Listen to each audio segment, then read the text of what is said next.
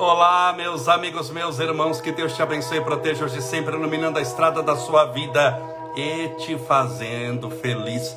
Espero que tudo esteja bem com você, seja bem-vinda, bem-vindo, em nome do Cristo, em nome de Jesus, em nome de Deus. Hoje é terça-feira. Espero que você esteja mantendo-se firme e forte, fortalecido, fortalecida na fé. Sejam todos bem-vindos na mais uma live. O que eu chamo de live da quarentena. Estamos desde março juntos todos os dias. Separe o seu copo com água, sua garrafinha com água, para que possamos fazer a nossa oração daqui a pouco. Sejam bem-vindos.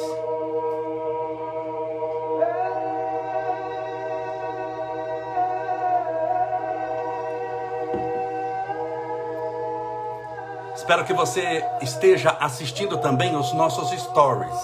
Eu gravo muita coisa da minha vida, tudo eu aproveito para para poder gravar. Não vou falar que eu gravo tudo, mas sempre se eu tenho uma ideia, sempre com uma mensagem de esperança, de paz, de alegria, para você também poder acompanhar um pouquinho do nosso dia. Agora há pouco, por exemplo, eu estava numa reunião com o prefeito, quando eu saí da prefeitura, eu voltei para a Câmara para resolver uma coisa no meu gabinete. E aí eu subi de elevador. Quando eu subi de elevador, apertei o botãozinho do elevador lá, falei: "Ah, olha aqui, ó". Aí eu já gravei, é assim que se quer fazer evolução espiritual, de elevador, sem esforço, sem luta, aperta o botão, a porta se fecha, vai dando adeus aos pecadores. Eu gravei isso agora há pouco dentro do elevador e aí resolvi desci o elevador de novo, desci para o térreo e subi de escada. Disse: Olha, tá aqui, é assim que você faz evolução espiritual. Não é de elevador, é de escada, degrau por degrau, andar por andar, com muito suor e muito trabalho, lutando, perseverando, insistindo sempre.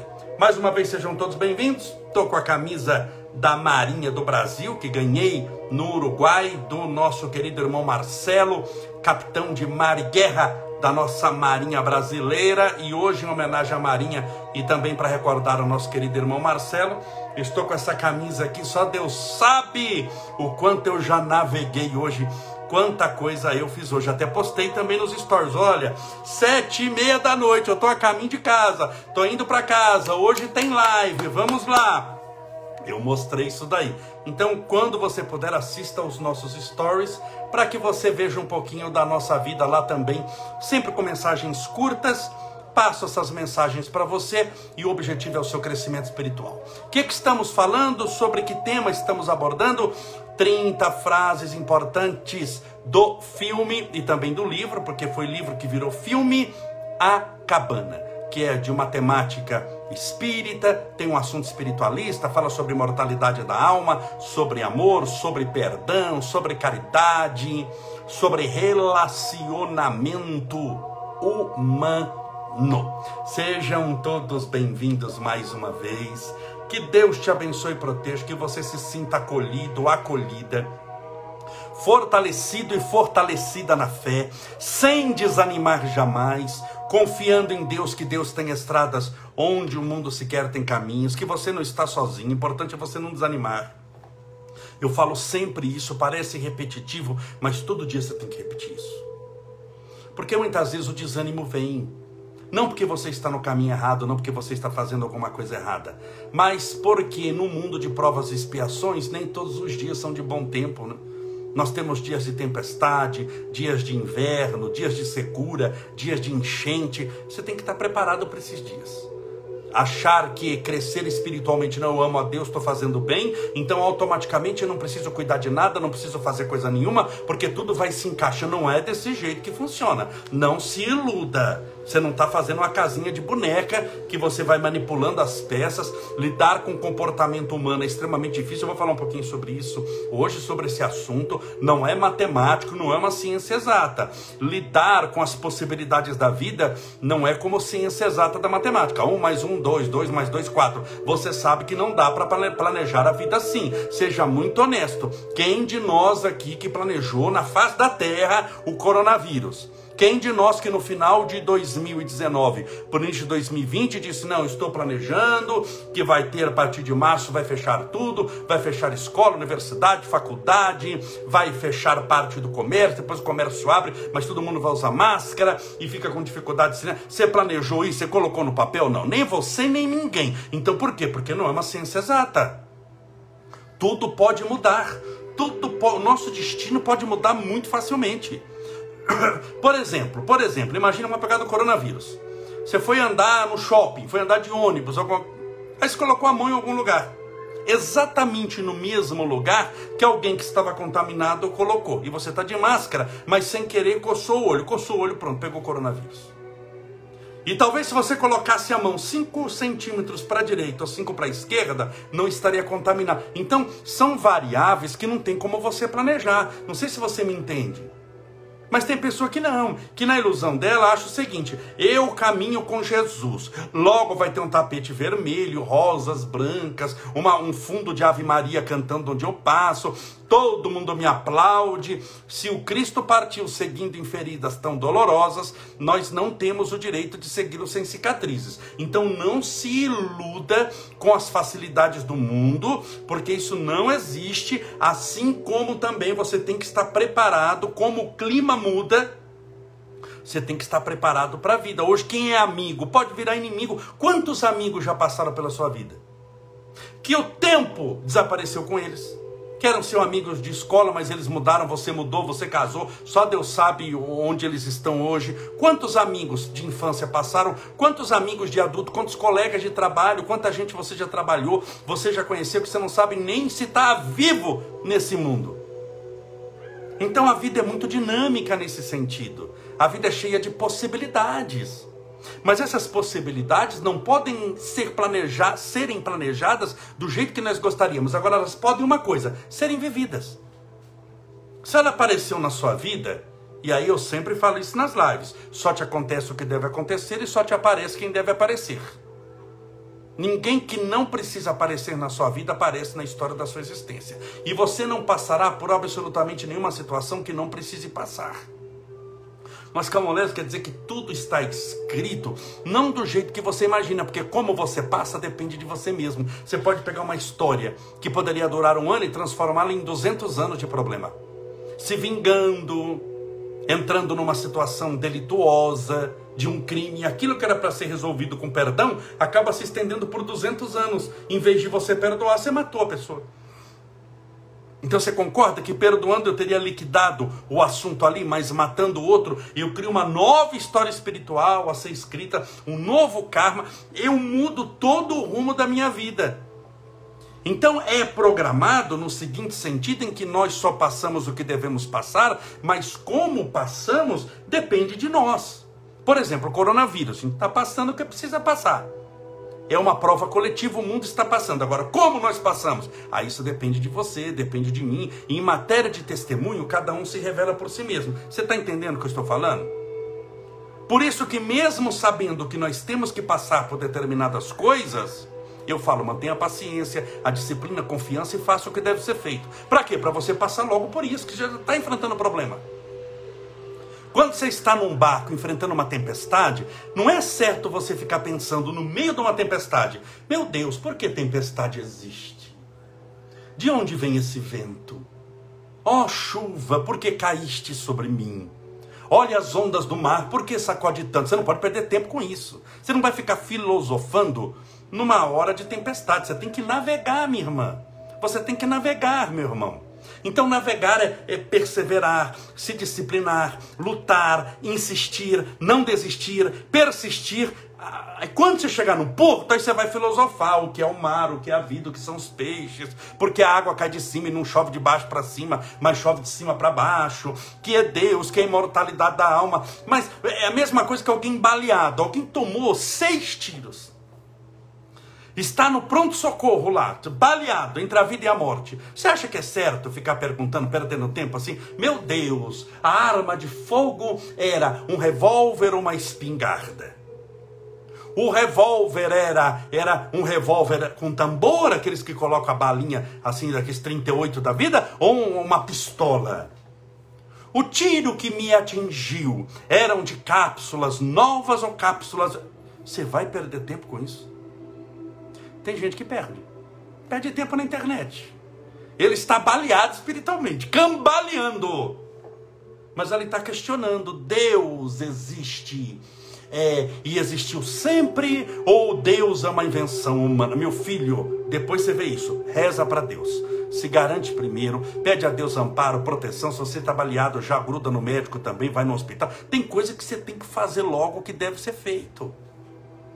Senão fica filosofando demais no meio de uma tempestade. A nossa existência atual, o momento que nós estamos enfrentando na Terra é de tempestade é de problema. E no problema você tem que se concentrar em duas coisas: primeiro, na solução. E segundo, em algo maior do que a solução. Mas o que, que pode haver de maior do que a solução? O solucionador, que é Deus. Então você deve se apegar com todas as suas forças em Deus, nosso Pai, Criador incriado, fonte inesgotável de todo amor e bondade. É assim que nós começamos a nossa transmissão. Se apegue a Deus. Largue de ficar tergiversando muito, conversando demais, filosofando demais. Eu amo filosofia, já fiz várias aqui é, é, palestras sobre filosofia, sobre filósofos modernos, sobre filósofos antigos. Me recordo bem, mas é importante você saber para que você veio. Tem hora que você tem que mostrar que veio. Não dá para ficar demais. É como alguém que pulou de paraquedas. Você tem um paraquedas. Você sabe pular de paraquedas. Você pulou num paraquedas que está muito bem embrulhado, que o paraquedas tem que ser embrulhado. Está tudo certinho. Mas você tem que puxar a cordinha. Chega uma hora, tem um altímetro, que é um marcador de altitude. Chega numa altura limite lá, 700 metros, você tem que pular, você tem que puxar a cordinha. Se você não puxar a cordinha, você vai se esbagaçar lá embaixo. E tem gente que fica, meu Deus, como a lei da gravidade funciona? A quantos quilômetros será que eu estou voando em direção ao chão? Se eu puxar essa corda, você vai perguntar isso? Meu querido, fica calado, rezando, concentrado na cordinha, no altímetro, e puxa essa cordinha, depois você fala. Tem gente que fala demais, fica demais conversando, num momento de extremo perigo.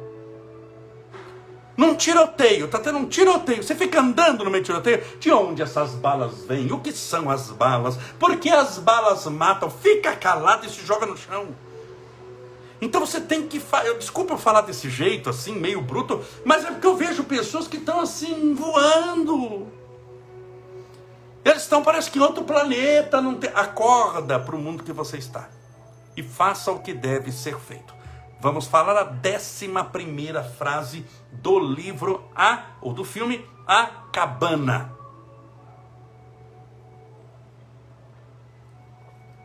Não é da natureza, eu leio aqui porque eu tenho que ser muito fiel ao que está, até as vírgulas aqui. Não é da natureza do amor forçar um relacionamento, mas é da natureza do amor abrir um caminho. Então, o amor não força nada mesmo porque o amor liberta. O que é forçado não é amor. Por isso que ninguém cresce espiritualmente na pancada. Só cresce de maneira natural, porque o amor se manifesta só em fenômenos naturais, nunca em forçados. Você consegue amar alguém forçado? Você detesta alguém? Eu chego para você e falo, você vai ter que amar hoje. Fala mulher, não consigo, mas vai ter. Não consigo, mas tem porque eu estou mandando. Você consegue? Não, não funciona. Por quê? Porque não é natural. Então o amor só consegue se manifestar em processos que seguem as leis da natureza. Porque o amor é uma criação divina, é uma criação de Deus. E as criações de Deus seguem as leis da natureza. Por isso que o amor liberta, não escraviza. O que escraviza, o que algema é a força. Quando você pega alguém e prende, e leva o preso para a penitenciária, você o está escravizando. Ele não vai, e é uma pena. A pena dele por ter feito mal é padecer na cadeia. Mas isso é uma pena, é uma sentença. Por isso que chama-se sentença judicial. É uma sentença, é uma pena. Toda sentença é um castigo. Ninguém vai preso por prêmio. Olha, você é uma boa pessoa, nossa, você é caridoso, uma pessoa muito boa. Como prêmio, vai ficar 10 anos encarcerado como prêmio, para você ser muito feliz na prisão. Não é, é uma punição, é uma pena, é um castigo. E por que é castigo? Porque tira sua liberdade, tira a possibilidade que você tem de ter uma vida natural. Você passa a ter uma vida extremamente cerceada pelo Estado. Então não há felicidade, não há felicidade em, em ódio. Por quê? Porque o ódio escraviza. Só o amor liberta. Então só há felicidade no, na liberdade. Por isso que alguém que escraviza o outro em um relacionamento, ele não ama. Porque o amor nunca escraviza. Aprenda isso. Quem está com a mão na, no interior fala goela. Quem está com a mão na goela do outro, quem está forçando um relacionamento, não ama.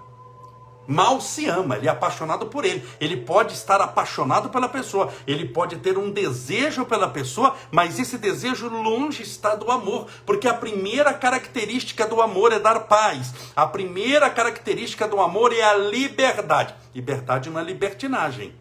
Liberdade é fazer tudo o que eu gostaria de ser feito sem prejudicar a ninguém. Libertinagem é fazer o que eu quero, a custa só Deus sabe do que, prejudicando quem for, porque o importante é eu ser feliz. Isso é perturbação, vai gerar um karma, isso não é felicidade. São momentos de prazer que depois se sucedem a muitas vezes vidas de pânico, tristeza e dor. Então o amor liberta.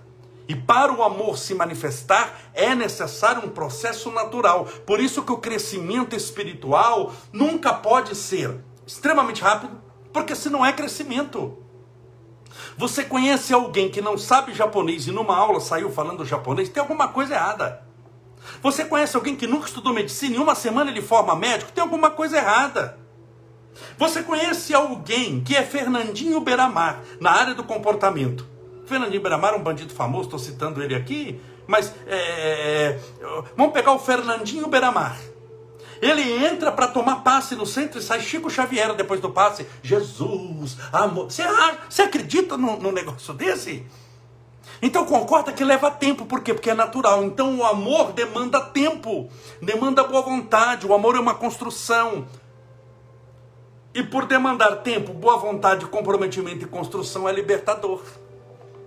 Por isso que em todo relacionamento onde a, a escravização do outro, a manipulação do outro, através de chantagem emocional, de chantagem financeira, através da violência. Tem gente que é muito violento com o parceiro, através de palavras, de, de mau agouro, falando: você não vira nada, você não é ninguém, vocês. Não, mas desculpa que eu te amo. Você não ama.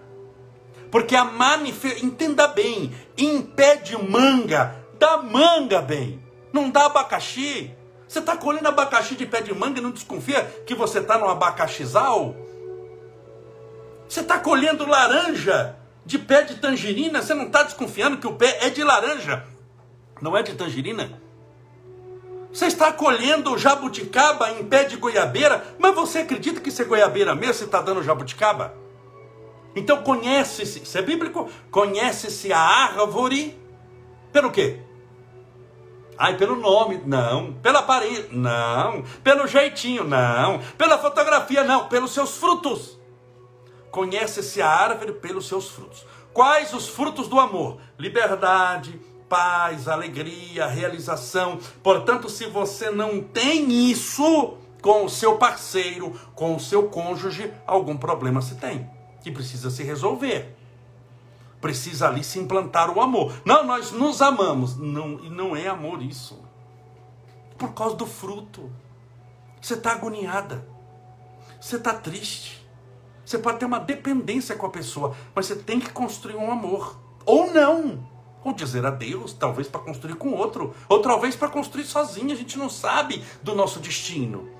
Do dia e da hora ninguém sabe, nem o filho, só o pai que está nos céus. É bíblico também. Mas é importante você estudar o fruto da sua vida. Que frutos que você está colhendo na sua vida? Você está colhendo frutos de amor, de paz, de realização? Parabéns! Você está no caminho certo. Não interessa a árvore que você acha que está tendo. Ah, é uma árvore feiazinha, mas está te alimentando espiritualmente. Você está bem, você está realizado. Tem árvore que é extremamente frondosa, bonita. Tem pessoas que são muito bonitas fisicamente, são ricas, passam cremes, que é um creme de, de leite de cabra das montanhas de Gagarin na Ucrânia, que você não sabe nem falar o nome do creme.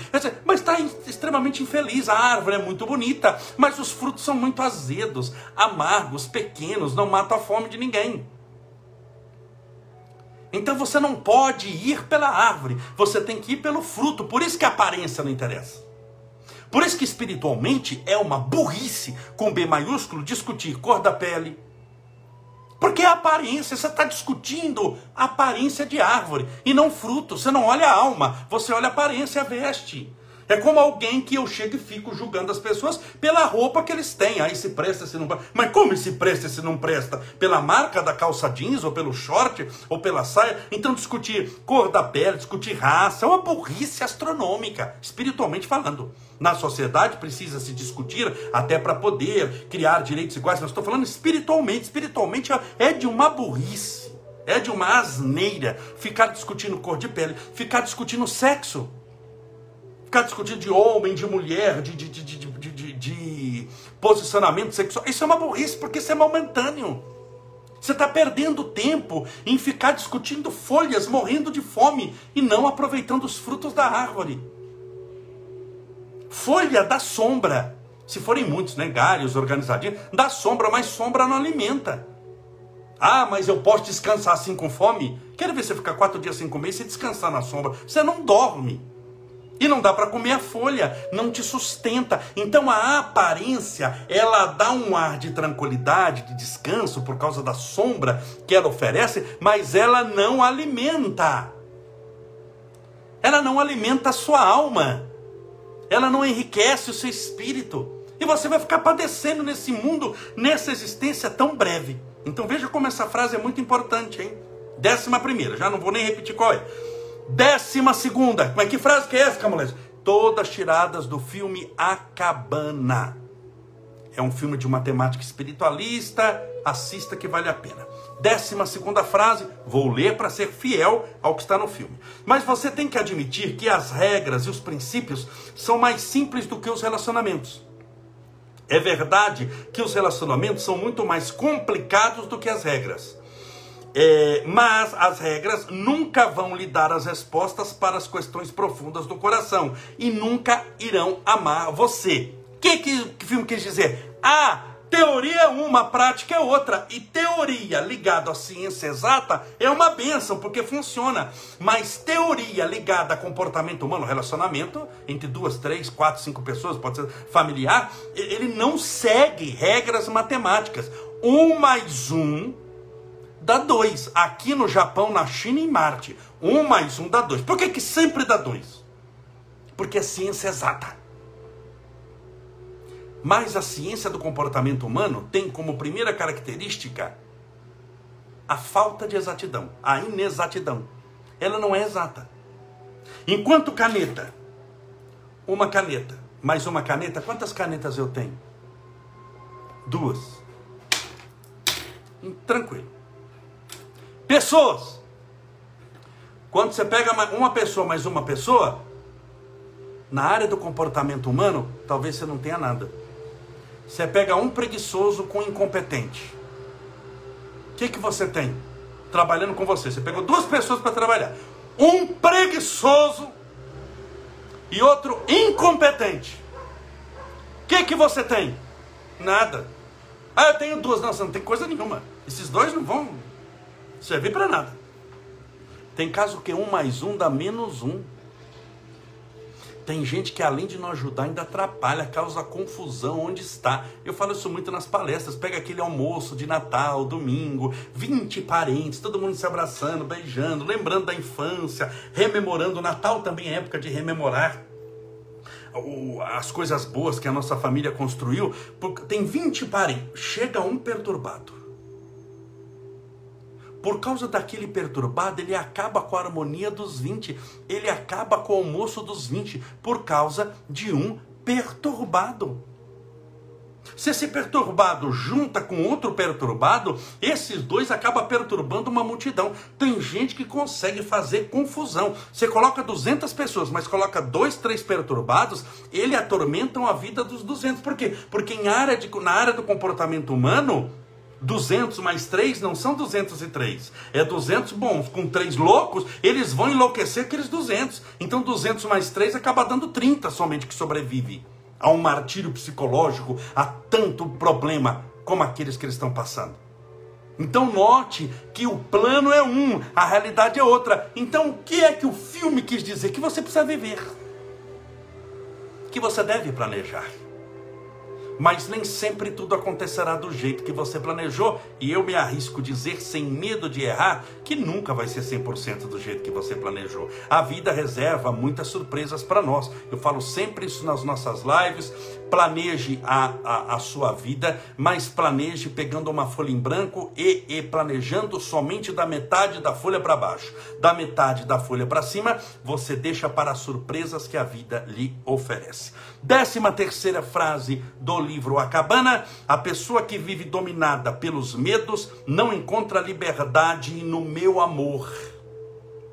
Isso é a figura de Jesus falando com aquele homem. A pessoa que vive dominada pelo, pelo medo, pelos medos, não encontra liberdade no meu amor. Por quê? Porque o medo gera a dúvida. E a dúvida gera o medo, que gera a incerteza. Tudo que nós encontramos em Deus tem que ser uma manifestação da nossa fé. O que é fé? Está lá em Hebreus, no Novo Testamento. Fé é a certeza das coisas que se esperam, a convicção das coisas que não se, vê, se veem. Certeza e convicção.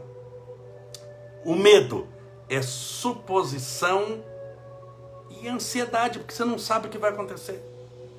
Então, quando o medo chega no coração humano, automaticamente, automaticamente, isso é um processo automático, a pessoa sente-se mais distante de Deus. E quanto mais o medo se aproxima, mais distante de Deus ela se sente. Por isso que nós temos que combater o medo com muita fé. Por isso que nós temos que combater a síndrome do pânico, a ansiedade, que também geram muito medo, com fé, com certeza. Vai dar certo, vai dar certo, você vai vencer, você não pode desistir, porque você está lutando. E a dúvida é na ciência a mãe da pesquisa científica. Mas a dúvida é, na área da religiosidade, o câncer da fé. Tem local que a dúvida é uma benção. Na ciência, graças à dúvida, você faz pesquisas científicas, tem um fato científico e aí você faz ciência. Você faz da dúvida, da pesquisa, você replica o processo em laboratório e chega a uma conclusão científica porque usou métodos científicos. Então a dúvida é a mãe da ciência. É uma benção. A dúvida na filosofia é uma benção, porque você vai questionar, você vai indagar. Mas a dúvida, se você tira da ciência e se você tira da filosofia e coloca na religião, a dúvida é a maior desgraça que pode acontecer espiritualmente com você. Porque a dúvida é o câncer da fé. Ela fé é certeza, dúvida é suposição. Há uma frase, inclusive, que diz: "O justo viverá pela fé, não pela dúvida". Porque Deus, você não tem e-mail de Deus, você não tem o WhatsApp de Deus, você não tem um pedacinho da roupa, ele não mandou uma foto, não mandou um oi. Se parar para ver, eu vou perguntar: o que, é que você tem de Deus aí? Para me mostrar materialmente, você não tem nada. Você não tem um e-mail de Deus, você não tem uma fotinho dele, mas nem um selfie o nosso Senhor tirou com você. Você não tem nada. Mas você pode ter tudo se tiver fé, porque a fé não precisa de nada que seja material, mas precisa de tudo que seja espiritual. E esse tudo tem como base a certeza. Fé é a certeza das coisas que se esperam, a convicção das coisas que não se veem. A pessoa é capaz de morrer pela sua crença. Ela não arreda o pé. Tem gente que pela ciência não morre. E olha que é um fato científico, mas na hora do vamos ver, deixa para lá, eu não vamos pegar o Galileu Galilei, que falava que a Terra girava em torno do Sol. Quando apertaram para valer, ele falou: você vai morrer se você continuar com essa ideia. Ele falou: não é verdade, não gira coisa nenhuma, não gira, é parado, não gira. Na hora ele negou a ciência para garantir a vida. Na área da fé, você arrisca a vida. Pegue-se os cristãos primitivos. Quantos mártires, quantos santos mártires nós tivemos. Pegue, por exemplo, Paulo o apóstolo, que morreu sem arredar o pé da fé sem arredar. Você pega o próprio Cristo, você pega Pedro, o apóstolo, foi crucificado porque não arredou o pé. Os discípulos, os cristãos primitivos, eles não arredavam o pé da fé. Estevão, o primeiro mártir. Então, é, note que a fé, e não obstante você não ter algo material, ela serve de questão de vida ou morte para você. Tamanha é a certeza e poderosa é a sua ação na nossa vida. Se você não tiver essa fé, meu amigo, aí fica difícil. Porque espiritualmente sem fé é difícil agradar a Deus. Sabe por quê? Porque você, não, você nem acredita nele. Você não faz o que deve ser feito, porque você nem sabe o que é para fazer. Como é que eu vou fazer algo espiritualmente se eu me fecho para a intuição, porque eu me fecho ao divino? Quem se fecha ao divino sempre tem uma vida muito amarga. Sempre tem uma vida muito amarga. É aquela cara assim, sabe, que parece que falta uma alegria maior. Dificilmente alguém que não crê em Deus, que é um materialista, convicto da risada, geralmente são caras fechadas. Por quê? Porque o mundo materialista é um mundo muito chato, é um mundo muito frio, é um mundo onde um mais um, dois, dois mais dois, quatro, quatro mais quatro, oito. Não tem algo espiritual que te enriquece, não tem um sonho, um desejo maior, uma aspiração tem como, como horizonte um caixão no cemitério. Quando você começa a viver, você está padecendo, enfrentando dificuldade, passando pelo coronavírus, pode ter enterrado parente, você está numa depressão e você não acredita em Deus, só acredita num, caixão no cemitério, fala, vou morrer mesmo, todo mundo vai morrer. Eu já estou mais próximo da morte que da vida e estou vivo, estou me sentindo morto, porque não tenho alegria, tenho síndrome do pânico, tenho depressão. Vou me matar. Quantos materialistas não se matam? Quantas pessoas que não se creem em Deus se matam? Por quê? Porque ele fala que já está mais morto que vivo. E como tudo vai acabar mesmo, eu já estou acabado antes de morrer, me acaba agora de fato. Esse é o raciocínio de muitas pessoas. Por isso que quando nós cremos em Deus, crer em Deus e usar a fé é o maior antídoto contra o suicídio. Você não duvide disso. Crer em Deus usando o poder da fé é comprovadamente a melhor profilaxia, é a melhor vacina. A melhor vacina. Tem vacina para coronavírus, que nós estamos esperando, e tem vacina para suicídio. Vacina para suicídio tem nome: fé em Deus. É a melhor e mais comprovada e poderosa prevenção que existe ao suicídio. Então use a sua fé, que vai servir não só para você não se matar, mas sobretudo para você aprender a viver. A você viver com paz, com humildade, com caridade e passar pelas tempestades da vida sem gastar energia naquilo que não precisa, se concentrando no que deve ser feito. Pode passar por poucas e boas, por situações difíceis, mas não impossíveis. Nada é impossível para Deus. Por mais que você se sinta no fundo do poço, não há poço tão profundo que a mão de Deus não consiga te atingir. Isso acaba te salvando essa certeza, essa vontade, essa determinação, essa garra, isso não deixa você desistir. O mal cansa de caminhar ao teu lado. Você vence o mal pelo cansaço. As situações vão se dissolvendo porque vem que não adianta, não adianta, você não vai desistir. E um vai ter que desistir. E que não seja você, que seja o mal, porque você tem que ser a representação do bem, do amor, da luz, da paz, do Cristo no mundo. Tudo bem? Deu para entender?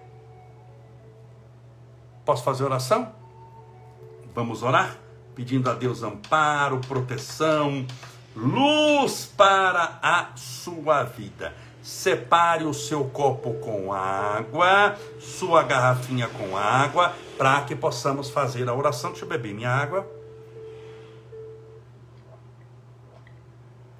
E com sua licença, encher o copo de novo um pouquinho. Para ser fluidificado.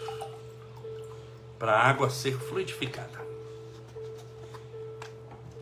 Pense em Nada está perdido. Quanto menos você. Tem confiança. Desanima não. Um dia você vai entender que eu estou falando a verdade. Eu sei que na hora do desespero, a sensação é de que, ah, será que isso funciona? Porque você está na dúvida ainda. Porque você não tem a fé suficiente, mas você vai ter. Se você está aqui, você vai ter. Se você está buscando essa mensagem, essa mensagem, eu não estou falando isso à toa, eu não estou, eu não acredito nessas coisas à toa. Eu não acredito que você está me assistindo à toa, eu não acredito que eu estou falando isso à toa, eu não acredito que você nasceu à toa, eu não acredito que a minha vida foi uma vida à toa. Todos nós temos um objetivo, a gente vai vencer isso juntos. Você não está sozinho, nós vamos juntos, nós estamos no mesmo barco, entenda bem. Não tem ninguém melhor do que ninguém, não. Nós estamos no mesmo barco, nós entramos nesse barco juntos e nós vamos sair desse barco juntos em Porto Seguro. Nós só estamos passando por uma tempestade, mas nós vamos passar com dignidade. O nosso barco é bom e o nosso comandante é melhor do que todos. Nosso comandante é Deus. Deus está no comando da nossa vida. Nós vamos chegar em Porto Seguro. Confia. Agora não pode você pular no mar no meio do caminho. Confia que nós vamos chegar. Nós estamos de mãos dadas, de corações unidos. Nós estamos somando a nossa fé, potencializando a nossa vida para dar um jeito em todo esse problema. juntos. Vamos orar.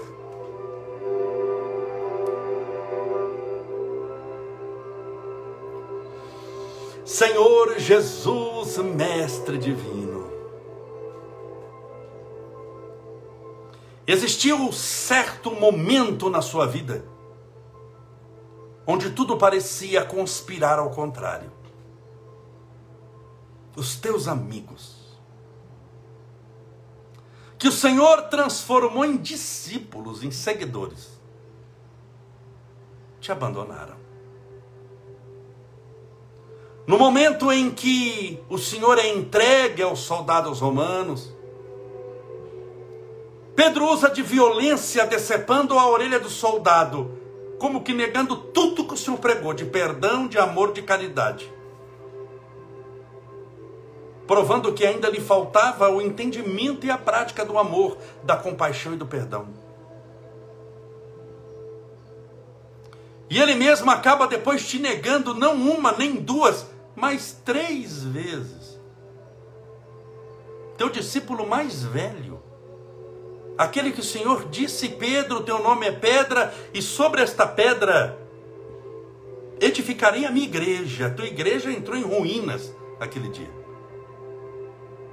Os teus discípulos fugiram, negaram-te, te abandonaram. O Senhor é levado a Herodes, é levado a Pôncio Pilatos,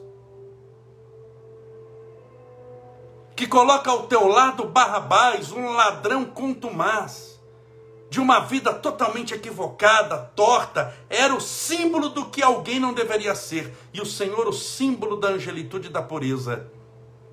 E naquele dia Pilatos pergunta ao povo: A quem preferis que eu solte? A Jesus e Barrabás?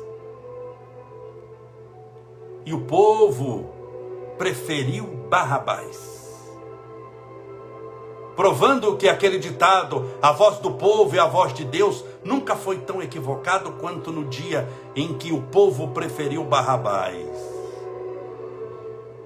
Preferem uníssono as trevas do que a luz. Preferem libertar um ladrão, um malfeitor, mentiroso, do que aquele que os havia curado, perdoado e amado. Naquele mesmo período, o Senhor foi punido, chicoteado, espancado, quase até a morte.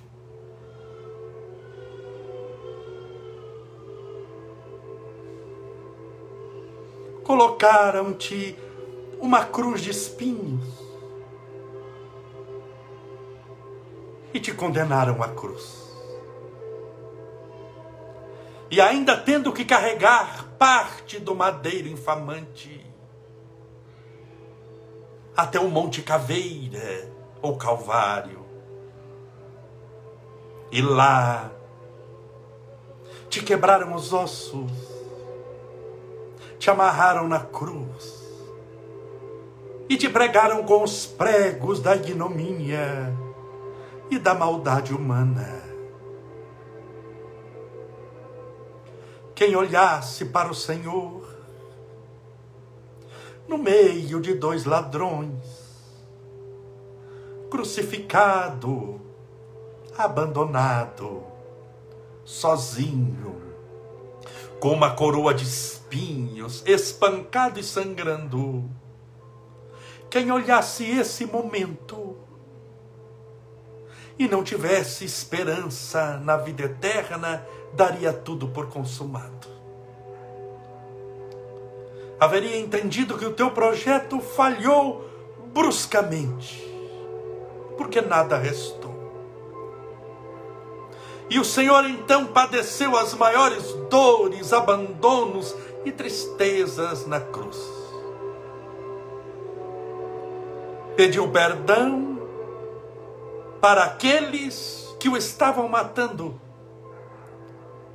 para aqueles que o estavam abandonando, para aqueles que o traíram. E olha para os céus a última vez e diz: Senhor, eu entrego meu espírito em tuas mãos. Quem olhasse esse momento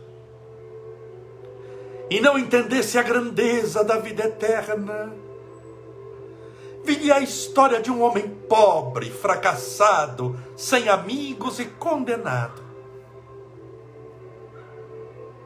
Mas três dias se passaram.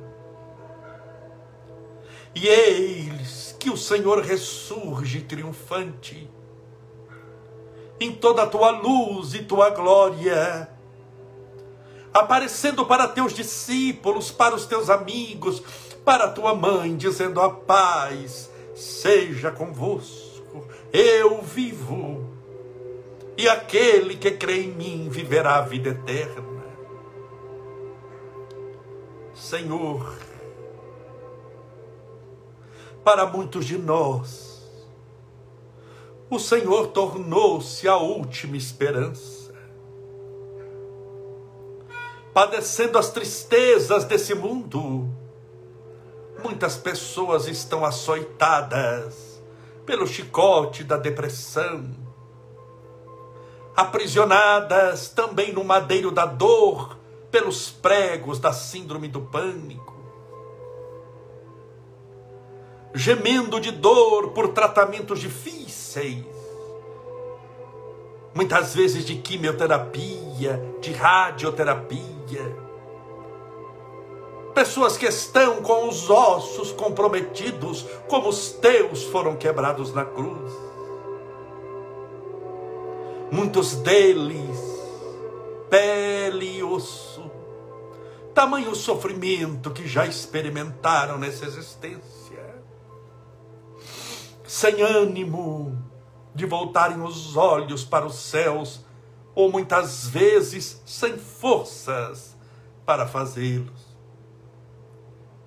Por isso, essa noite, nós rogamos as tuas bênçãos a todos estes desterrados do mundo, a todos esses que se sentem o resto do que sobrou que sentem a alma tão desvalorizada, sentem-se tão pequeninos, tão destruídos, tão angustiados, que pensam em desistir. Mas ei-lo que ressurge o Senhor no meio do deserto da existência dessa gente. Quando eles achavam que não tinham mais saída para a vida, solução para o problema forças para caminhar. Eis que o Senhor aparece em meio ao deserto do sofrimento, estendendo as tuas poderosas mãos e dizendo: Vem comigo, confia, eu estou contigo e jamais vou te abandonar. Senhor, essa certeza que o Senhor está conosco. Não tem dinheiro no mundo capaz de comprar. Essa paz que conseguimos sentir em meio ao contubérnio da existência, em meio ao corre-corre diário, à azáfama cotidiana.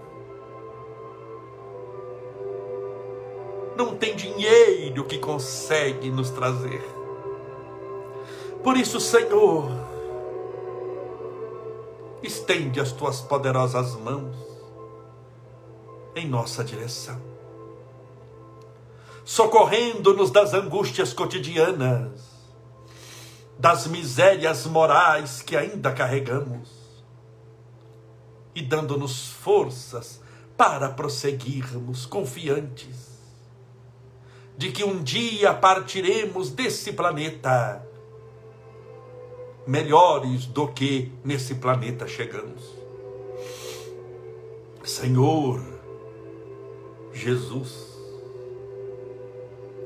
as tuas bênçãos rogamos a todos os sofredores, sejam do corpo ou da alma ou do espírito, para que todos recebam de acordo com o merecimento, mas baseado no teu amor, que cobre a nossa multidão de pecados, o tratamento espiritual renovador. Rogamos as tuas bênçãos para esse copo com água, por essa garrafinha com água, que foi depositada ao lado desse equipamento eletrônico, o celular, o tablet, o computador para que essa água seja fluidificada, impregnada dos mais poderosos eflúvios espirituais, curadores, e potencializada pelas tuas melhores energias, envolvida pelos teus fluidos de amor, ao bebê-la, estejamos bebendo do teu próprio Espírito.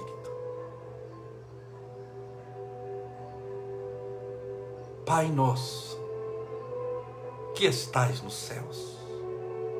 Santificado seja o vosso nome. E venha a nós o vosso reino. E seja feita a vossa vontade, assim na terra como no céu. O pão nosso de cada dia dai-nos hoje. Perdoai as nossas dívidas, assim como nós perdoamos aos nossos devedores. Perdoai as nossas ofensas assim como nós perdoamos a quem nos tem ofendido. E não nos deixeis cair em tentação, mas livrai-nos do mal. Porque teus são o reino, o poder, a honra e a glória para sempre.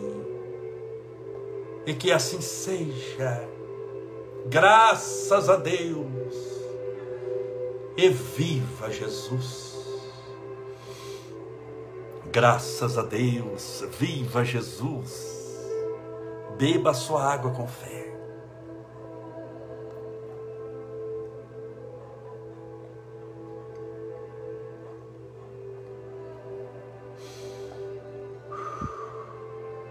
Graças a Deus. Meus amigos, meus irmãos, um forte abraço. Se você gostou dessa live, se ela serviu para você, nos ajude divulgando-a, compartilhando-a com os seus amigos, com os seus irmãos.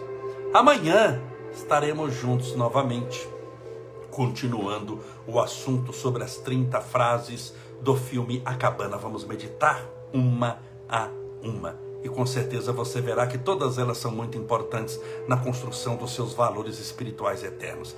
Muito obrigado por tudo, foi uma honra tê-la, tê-lo aqui. Amanhã estaremos juntos, se Deus assim permitir. Um forte abraço Fique com Deus.